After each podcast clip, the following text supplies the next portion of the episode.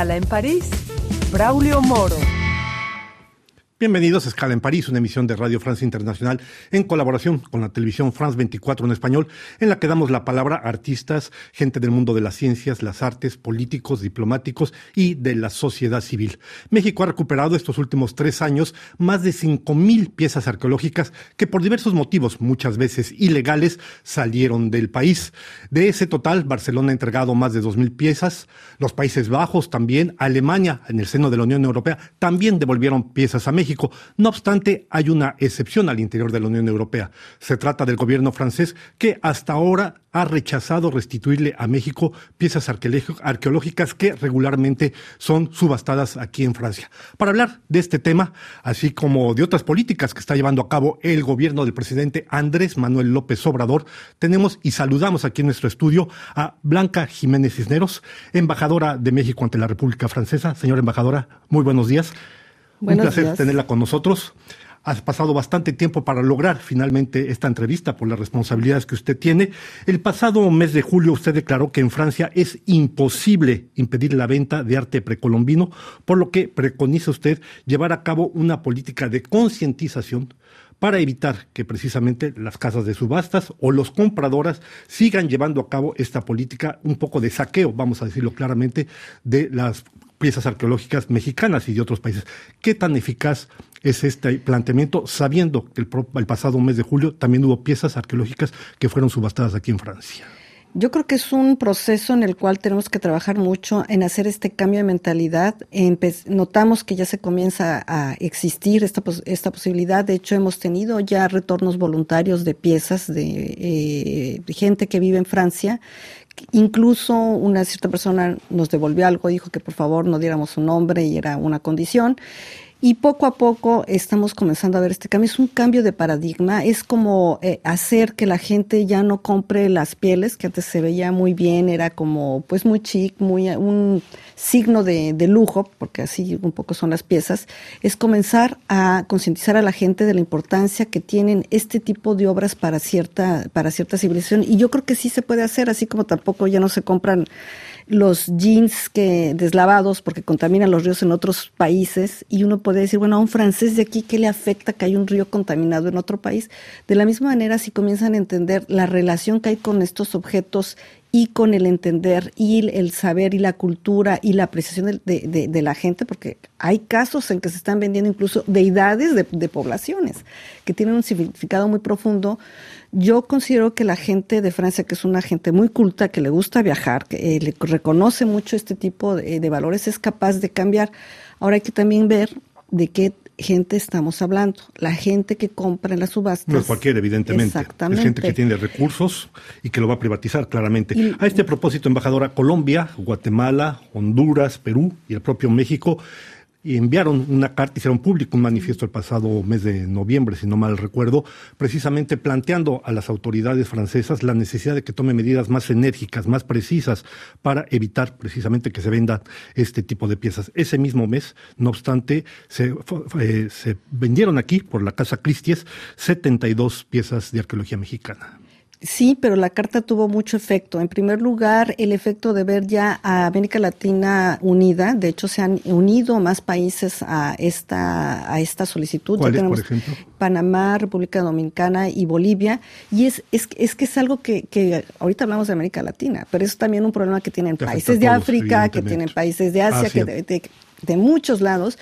Yo creo que es algo, es como un clamor de decir nuestra, como, como decimos en México, nuestro patrimonio no se vende, es algo como cultural. Yo un poco a veces digo, a ver, ¿qué sintieran ustedes que viniéramos a, subastar en México la espada de Napoleón? Habrá, se ve un poco diferente. Como que no les gustaría, se ve un poco diferente, por eso yo creo que es entendernos un, poco más y también hacer ver es, esta diferenciación que hay, eh, porque como digo, son ciertos países, es cierta clase social la que está metida en este tipo de, de esquemas y que se podrían cambiar si se ven muy mal. Era como la gente que compraba las pieles, ¿no? Claro, aunque en el caso que hablamos es precisamente el gobierno francés, que desde hace ya lustros que se le ha estado pidiendo parar este tipo de políticas y le da la prioridad al derecho privado por encima de lo que sería el patrimonio cultural universal. Yo siento que también eh, comienza a haber una apertura, también eh, eh, un poco como no me gusta poner a todo y, poner todo en, un solo grupo de gente, porque por ejemplo las gentes en los museos, muchos de los museos de Francia que ya van uno a los museos ya hablan de la expoliación, ya hablan del mm. origen de las piezas y es un primer paso para comenzar a cambiar. El gobierno de Francia también ha sido muy eh, consistente en el apoyo, tenemos un acuerdo firmado y estamos trabajando en capacitación y en tratar de ver estos cambios. Y yo creo que el reciente caso que se está dando ahorita eh, del caso de, de, Abu Dhabi va a ser revisar precisamente lo que está planteando es revisar la legislación y los mecanismos de trabajo aquí en Francia. De, hecho, sabemos que en el Senado ya está interesado en, en, conocer, por ejemplo, el caso de México y el caso de América Latina.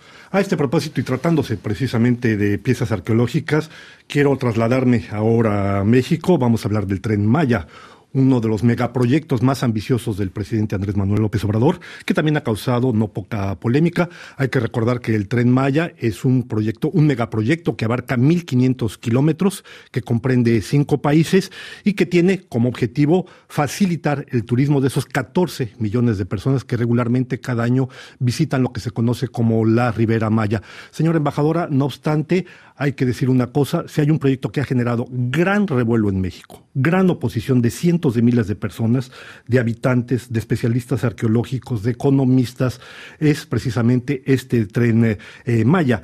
¿Cómo explicar lo que ellos llaman un despropósito de la parte del gobierno de Andrés Manuel López Obrador y que además más avanza el proyecto, más están apareciendo casos de corrupción en la construcción de ese proyecto? Yo creo que lo podemos explicar porque si bien hay 100 mil personas, como dice usted, que están en contra, también hay varios millones que están a favor del proyecto. Hay que recordar que la parte sur de México es una parte sumamente pobre, nunca se desarrolló y curiosamente porque es una zona sumamente rica, yo eh, me llama mucho la, impresión cuando van eh, muchas gentes eh, turistas a México y dicen, ¿cómo es posible que un país con tanta riqueza siga teniendo tanta pobreza. Lo mismo se puede decir para el norte. Eh, eh, eh, lo, mismo, aunque es un poquito mejor las, las condiciones de, vida hacia el norte, los salarios ganan, ganan, más, y hacia el sur había muy poco desarrollo. Es, la importancia del, de este tren precisamente es combinar dos cosas, un proyecto social de desarrollo económico, porque también se va a usar para mover eh, mercancía, hay muchas de las cosas que hay que prácticamente no se venden y lo que, lo, que generan, aparte de promover el turismo y no únicamente, como usted me mencionó ahorita, hacia el lado de este, la, eh, la Ribera Maya, que es lo que se conoce.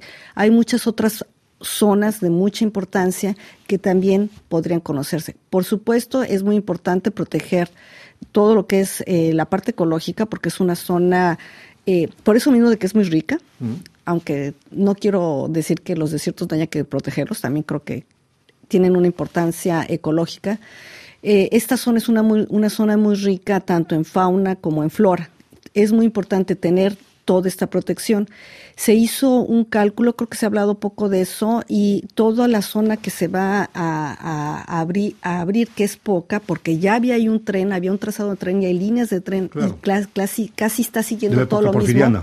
Se abrió, se abrió otra zona, eh, otra área natural protegida hacia, hacia la zona de Guatemala en eh, por eh, ay, se me viene el nombre de Calakmul, pero no es Calakmul.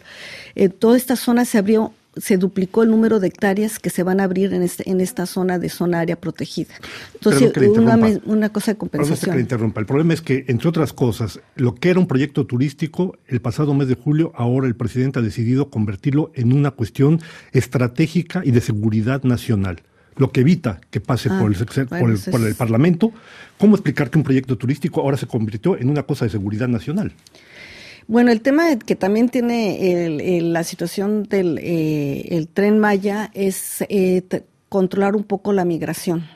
La mayor parte de los migrantes que van hacia Estados Unidos vienen por parte del sur. De hecho, una parte del tren Maya va incluso a surtir algunas eh, ciudades de América Central para tratar de controlar esta parte de, seguridad. Yo creo que es un tema, y no sé si está usted recientemente ahí, pero la cantidad de migrantes de países tremendos y este y, son gente eh, no no no estamos hablando de mexicanos hablamos hace ratito de, otro tipo de turismo pero la cantidad eh, de gente que hay de, Haití de Panamá de El Salvador en México viviendo también están eh, poniendo condiciones muy inseguras y la población también está bastante. Ciertamente, pero la construcción de ese tren Maya justamente no va a permitir, entre otras cosas, lo que usted dice, hay gente que llega ilegalmente, sin papeles, vamos a decirlo, ese tren Maya no va a facilitar más precisamente la circulación de esa gente sin va, papeles. Eh, la idea del tren Maya es incrementar las posibilidades de trabajo y mejorar la economía local de manera de ir fijando a la gente a la región.